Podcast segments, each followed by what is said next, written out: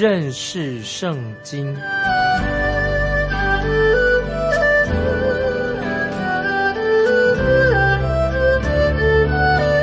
认识上帝的话，把上帝的话带到全世界。本节目是由认识圣经机构和环球广播电台联合制作，欢迎收听。亲爱的听众朋友，你好，欢迎收听认识圣经，我是麦基牧师。我们要进到雅各书。最后的一章是最精彩的一段经文，听众朋友要特别注意。雅各书的这一章的主题跟其他部分显得好像不搭调。我们乍读之下，好像看到雅各书前面啊，就是五章一到六节的经文，以为雅各是在教导一些关于社会主义的理论啊，说是说到什么平均财富，或者说要排斥。有钱人或者要均富啊，这种的观念啊，其实这种看法是不正确的。正好相反，听众朋友，如果我们仔细好好的读雅各书第五章一到六节的经文的话，我们会觉得不，雅各不是这个意思。雅各他所教导的是什么呢？在第五章，就是基督徒住在一个不公不义的世界当中，有时我们以为。在这个世界里面，似乎是得到真自由，好像是是一种梦想啊，没有办法达到的。基督徒在这种情况之下，应该有些什么样的态度、什么样的行动、什么样的行为呢？听众朋友，我们都知道，在雅各时代，那个时候是由罗马帝国来掌管的时代，跟现在的时代不一样。他们那个时候的生活形态，可以说跟我们现代基督徒所生活的环境完全不同。在雅各那个年代当中，并没有所谓的中产阶级，意思就是说，在那个时代，如果那个人不是大财主的话，他就是一个次贫，他是一个贫穷人。只有两种人，一个是大财主，另外就是贫穷人。当时的基督徒，我们可以说，大多数是来自贫苦的贫苦阶级以及做奴隶的阶层。他们那个时候的基督徒。啊，没有住豪宅，也没有住大厦。他们当时所建造的教会，跟今天的啊那个富丽堂皇大教会那个形状完全不一样。初代的教会就是没有什么豪宅大厦。听众朋友，特别我们查考雅各书第五章的时候，这些经文的时候，我们要先明白，雅各他不是在斥责有钱人，不是在斥责财富，因为财富的本身并不干涉到。道德或不道德，没有什么好坏的问题，不是财富的问题，因为财富的本身跟好坏这个道德没有直接的关系。所以记得听众朋友，雅各书第五章，包括整本圣经，并没有斥责、谴责金钱本身，没有谴责这金钱。那很多人今天有人认为说啊，金钱都是污秽的，啊，认为那个钱是肮脏的钱。但是听众朋友注意，圣经并没有这样说。圣经乃是说，贪财贪财是万恶之根。提摩太前书六章十节这样说：贪财是万恶之根。所以听众朋友了解了吧？我们的问题不在乎金钱本身，而是在哪里的？在人的心啊，是出在人的心。贪财才是万恶之根。听众朋友要注意，使徒雅各他乃是斥责什么呢？就是关于那些当时的财主处理财富不当，就是那些有钱人呢，他有错误的对钱有错误的态度。那么雅各所关注的是什么？就是一个人他取得财富，他的手段是什么？他用什么方法取得这个钱财的？以及他得到这个财富之后，得到钱财之后，他如何应用他的财富？这个才是雅各所要教导的。所以听众朋友了解了吧？那么接下来我们要看主耶稣要回忆主耶稣所举例的三个比喻当中，可以帮助我们更明白。我们要读雅各书第五章的时候啊，就更明白雅各所教导的是什么。那么先我们提到路加福音第十六章十九到三十一节这一段经文，是讲到啊，耶稣这个比喻所讲到的是关于一个穷人拉萨路以及跟一个财主的故事。那么我认为这是是一个真实的事情，是确实的确发生的事情。在这个比喻里面，主耶稣就指出啊，有一个有钱人，一个财主，他过着奢华宴乐的生活，很有意思的，就是，可是在他这个奢华宴乐这个财主他的家的门前呢，却有一个乞丐啊，名叫拉萨路，是被人放在这个财主的家里面的大门口。那么到底谁把他放在那里？我我不知道。那总之，这个财主啊，这个有钱的财主啊，他应该照顾这一位这个穷苦的人啊，这个乞丐拉萨路。但是啊，我们知道这个有钱的财主，他给这个拉萨路这个乞丐啊，给他什么呢？是给他从他餐桌上掉下来的碎渣零碎。他把这个餐桌上掉下来的零碎给了这个拉达拉斯路这个穷人。那么。我认为啊，可能这个财主他实在是一个贪心的财主，可能他把这些零碎也算在他的减税的项目当中啊。今天要报税要纳税的时候啊，也许他也把这个减税的项目当中啊，他也把这个零碎呀算进去了。听众朋友，圣经说的很清楚，这种的财主，就这个财主乃是天天奢华宴乐，那么在他的家附近也有狗，还去舔这个。乞丐拉萨路的疮身上的长的疮，认为财这个财主必定是用不正当的方式赚钱致富，是来自不法的手段，以致他亏负了这个门口的这个乞丐拉萨路。那么，其实这个财主他应当对这个穷苦的乞丐，他应该对这个乞丐有怜悯心啊，对他有责任，不是没有责任。富人对穷人不是没有责任的。那有人就会问一个问题说：“那么麦基牧师，你为什么这样想呢？”听众朋友，你看，我们看读圣经中描写的这两个人死了以后去了哪里呢？听众朋友，拉萨路却回到亚伯拉罕的怀里啊！这个穷苦的这个乞丐拉萨路回到亚伯拉罕的怀里面，这个财主呢，却下到地狱里面去了。所以，听众朋友，我们就看得很清楚的，神是怎样来审判这个拉萨路。这个乞丐跟这个富人奢华的富人，他们两个人他的结果是怎么样？路加福音第十二章啊，现在我们还要举一个例子，在路加福音第十二章，耶稣又用第二个关于财主的一个做比喻的啊，听众朋友，这个大家很熟悉。路加福音十二章就是讲到有一个财主啊，他大兴土木，他计划要造一个更大的粮仓，装他的啊收成很多太多了，可是在他还没有盖成这个。粮仓他就已经死了。那么主耶稣注意，主耶稣在这里，他并不是责备这个财主啊，他盖粮仓，他很富有，他不是责备啊这个财主的富裕。主耶稣他乃是陈述一个事情啊，讲一个事实啊，讲一个这是一个事实发生的事情。所以我们看从外表来看啊，这个财主这个人还不错啊，他生活很富裕，那么他也可能也是一个好人呢，奉公守法的。可是。这个财主他却囤积财富，为他自己囤积财富。他以为他以为说，哦，他在年老的时候就可以好好的享用他的财富，却没有想到，他从来没有想到关于永恒永生的问题。他的问题在这里，他囤积财富，以为要好好享受，没有想到永生要面对神的问题。那么主耶稣就称路加福音十二章这个财主叫做无知啊，无知的财主。他不单是是一个贪心的人，这个财主可能也很自私，因为他都是为自己积攒财宝。那么，我认为就是圣经所教导的。圣经告诉我们说，贪婪就等于拜偶像一样，贪婪就是拜偶像了。贪婪就是一个人他崇拜物质、崇拜金钱。一个人为什么他自私呢？他等于是崇拜自己啊！这个自私是自我崇拜，崇拜自己。那么，今天听众朋友是不是很多这样的人？我们看到很多的人都就是。贪婪就是崇拜自己，有些人还有错误的想法，认为说啊，这是基督徒的品格，是不是也是这样子？有时基督徒的品格教导基督徒的，呃，要做一个好的基督徒的品格之一是什么呢？被误导了，怎么误导呢？就是今天有一些教会所教导的啊，我们要啊看重自己，啊要对自己要有自信，这种是误导。我们要知道，主耶稣在约翰福音。十五章第五节啊，这个听众朋友要记起来，这很重要的经文。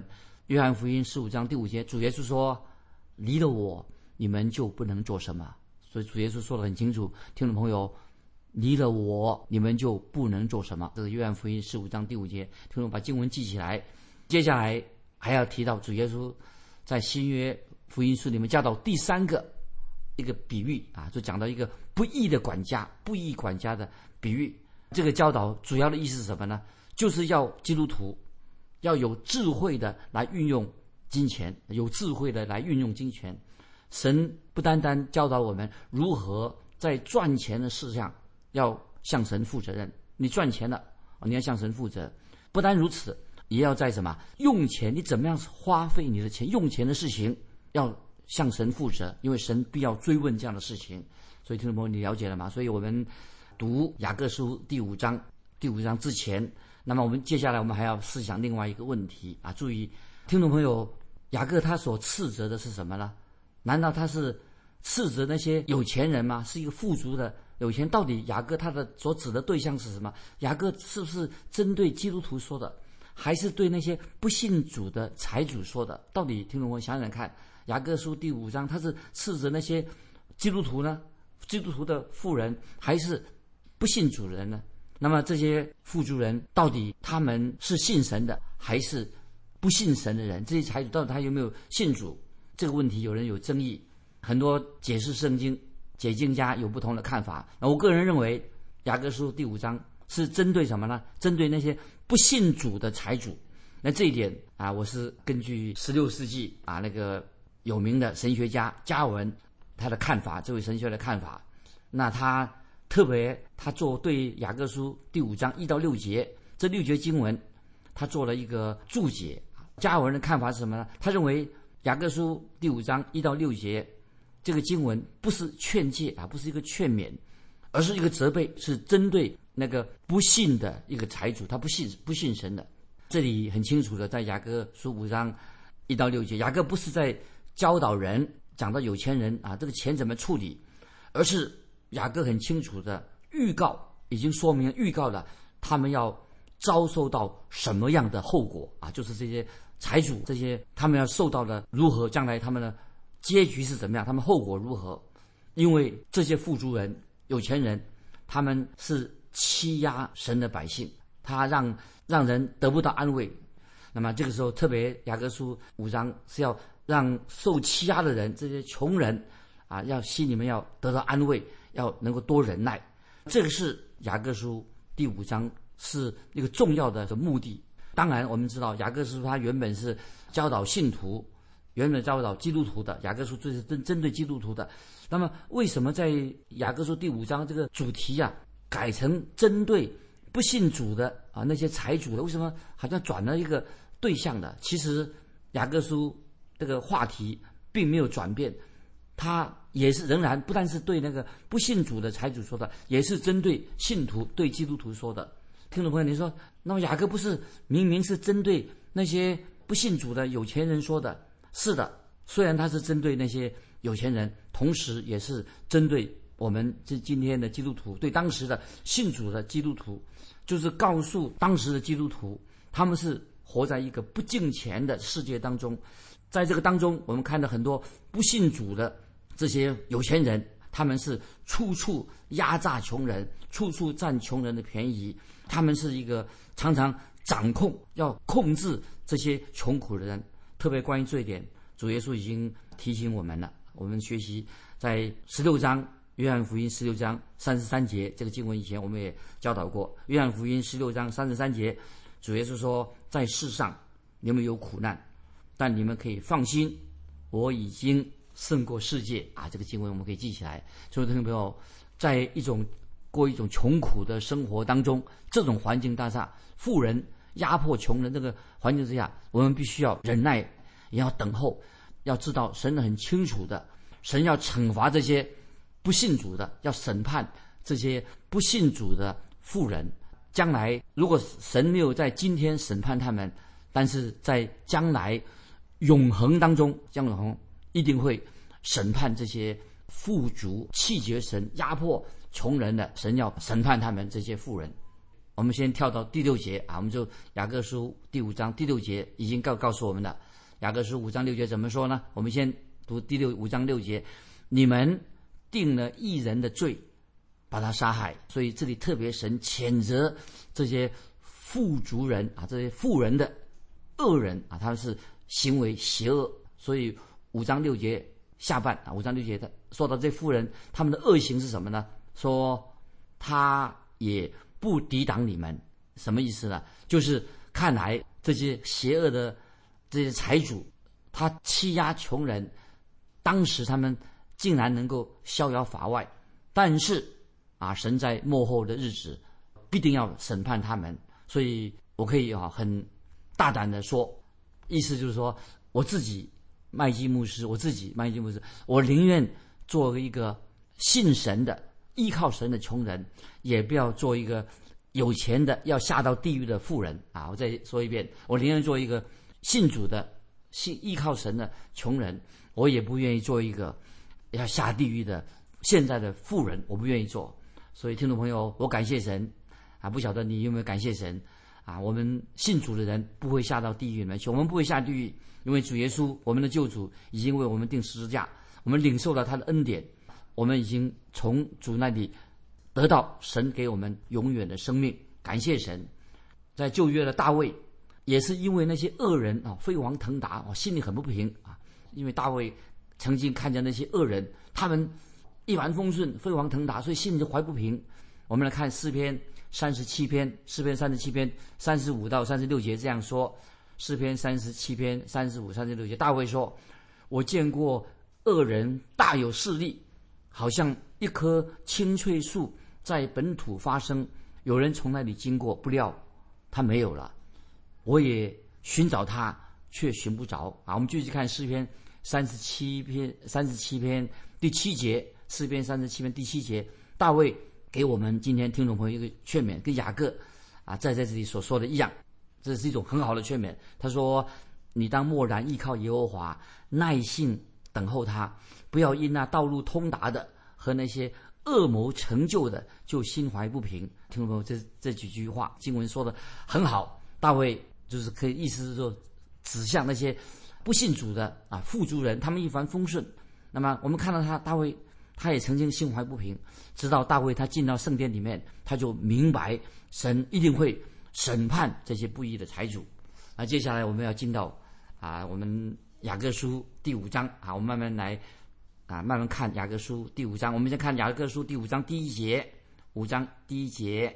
嗨，你们这些富足人呐，应当哭泣、嚎啕，因为将有苦难临到你们身上。啊，这里雅各是针对那个时代那些不信主的、拒绝福音的那些富人、有钱人，不但是这，也是预言到将来的事情，预到将来要发生的事情。将来他们面对这些问题，很清楚的，雅各乃是特别警告当时不信主的、拒绝福音的有钱人。当然，也是针对任何的时代，也针对今天啊这些富人说的啊，我们要警醒。包括今天听众朋友也是对你说的，雅各这个书信在什么时候写的？这个书信已经提过了，大概在主后四十五到五十年间，也认为可能是也是往后是主后六十年。雅各书他已经写成这个雅各书，那不管是在什么时候写的，有一件事情，听众朋友要提醒听众朋友，就是耶路撒冷这个大城，耶路撒冷大城，这个所谓圣城，很快的就要被毁的啊！圣城被毁，在什么时候的时间呢？就是在主后七四年，圣城就要被罗马的军队来侵入，要把圣城毁掉了。那么这个是谁呢？就是罗马的提多将军，罗马帝国的提多将军，他要把耶路撒冷史无前例的撤毁的摧毁了，把耶路撒冷整个城市史无前例的非常严重的彻底摧毁了耶路撒冷。可以说，他把整个耶路撒冷攻进耶路撒冷，把这个地方夷为平地。因为特别这个提多将军是一个很野蛮的哈。他对特别痛恨基督徒，他又厌恶犹太人。那么这种两种人，当时住在耶路撒冷的，当然也有基督徒在里面，也有犹太人。那么提多将军啊，这个罗马将军很残酷啊，他就就是等于屠城了。所以当时他就攻进耶路撒冷之后，没有一个有钱人有钱的犹太人他能够存活啊，他是能够存留下来，他们不是被遭到啊罗马军队的杀害，就是他们都被卖成为奴隶啊，这是他们他的结果。当时这个城被毁了，也是耶稣的预言。当时人啊，那有钱人怎么样？财富不是遭到摧毁、抢夺，就是他们就流失了，就是被罗马帝国的军队没收他的所有的财产的啊！这是当时这个是告诉我们发生的事情。在主后七十年，我们继续看雅各书第二节，雅各书二节说：“你们的财物坏了，衣服也被虫子咬了。”那么这里雅各预先。强烈的警告啊！这些富人、这些有钱人，将来要发生是说预言，这些事情要发生在他们身上。因为主耶稣在升天之前也做过这样的预言啊。我们知道主耶稣在从死里复活升天之前，也预言预国要发生的事情。在路加福音二十一章二十节，主耶稣就曾经啊对他的门徒说：“路加福音二十一章二十节，主耶稣对他的门徒说。”你们看见耶路撒冷被兵围困，就可知道他成为荒场的日子近了啊！听众朋友，耶稣的预言应验了啊！你们看见耶路撒冷被兵围困的时候啊，就是提多将军、罗马将军来要毁掉这耶路撒冷，成为荒场的日子已经近了。那么这件事情就在主后七十年完全应验了。那么，所以刚才我们读的经文，雅各书五章二节说什么呢？你们的财宝坏了，衣服也被虫子咬了，那么就是说明了，说明什么？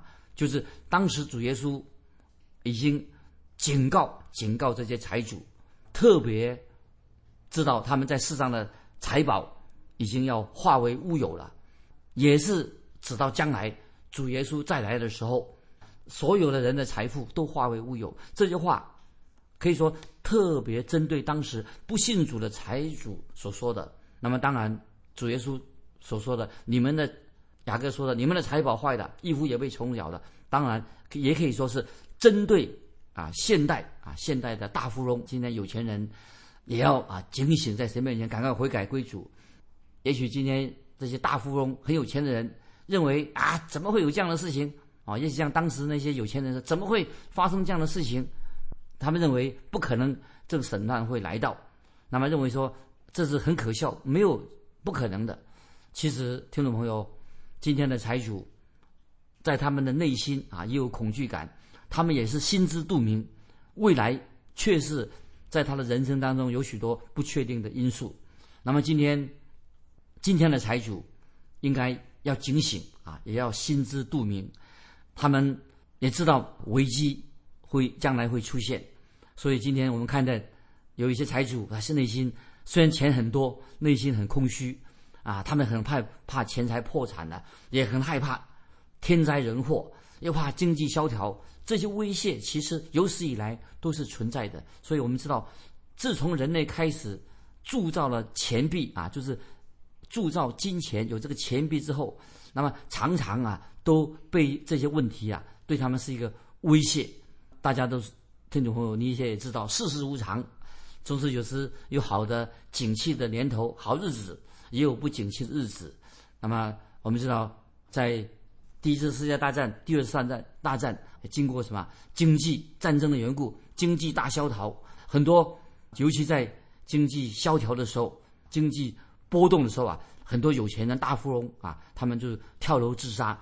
那么很多财有钱人一夕之间就成了。乞丐或者成为家破人亡，那么听众朋友，今天我们读到啊雅各书第五章啊，从我们从五五章开始好好的读啊，这里特别提到关于富人啊这些曾经是大富豪的啊有钱的，也许当审判来临的时候啊，那如果他在末世只知道积攒财宝，他没有没有好好的应用他的钱，那么。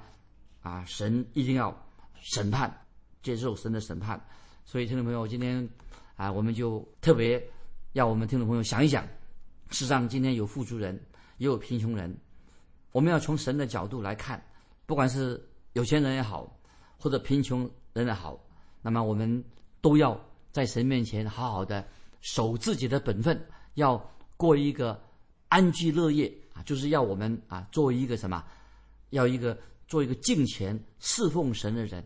我们不可不要依靠那些无定的钱财，乃是我们学习啊要依靠神。所以雅各是说，你们的财物坏了，衣服也被虫咬了，所以是警告我们这个世代常常是坐在一个活在一个不安定的一个日子当中。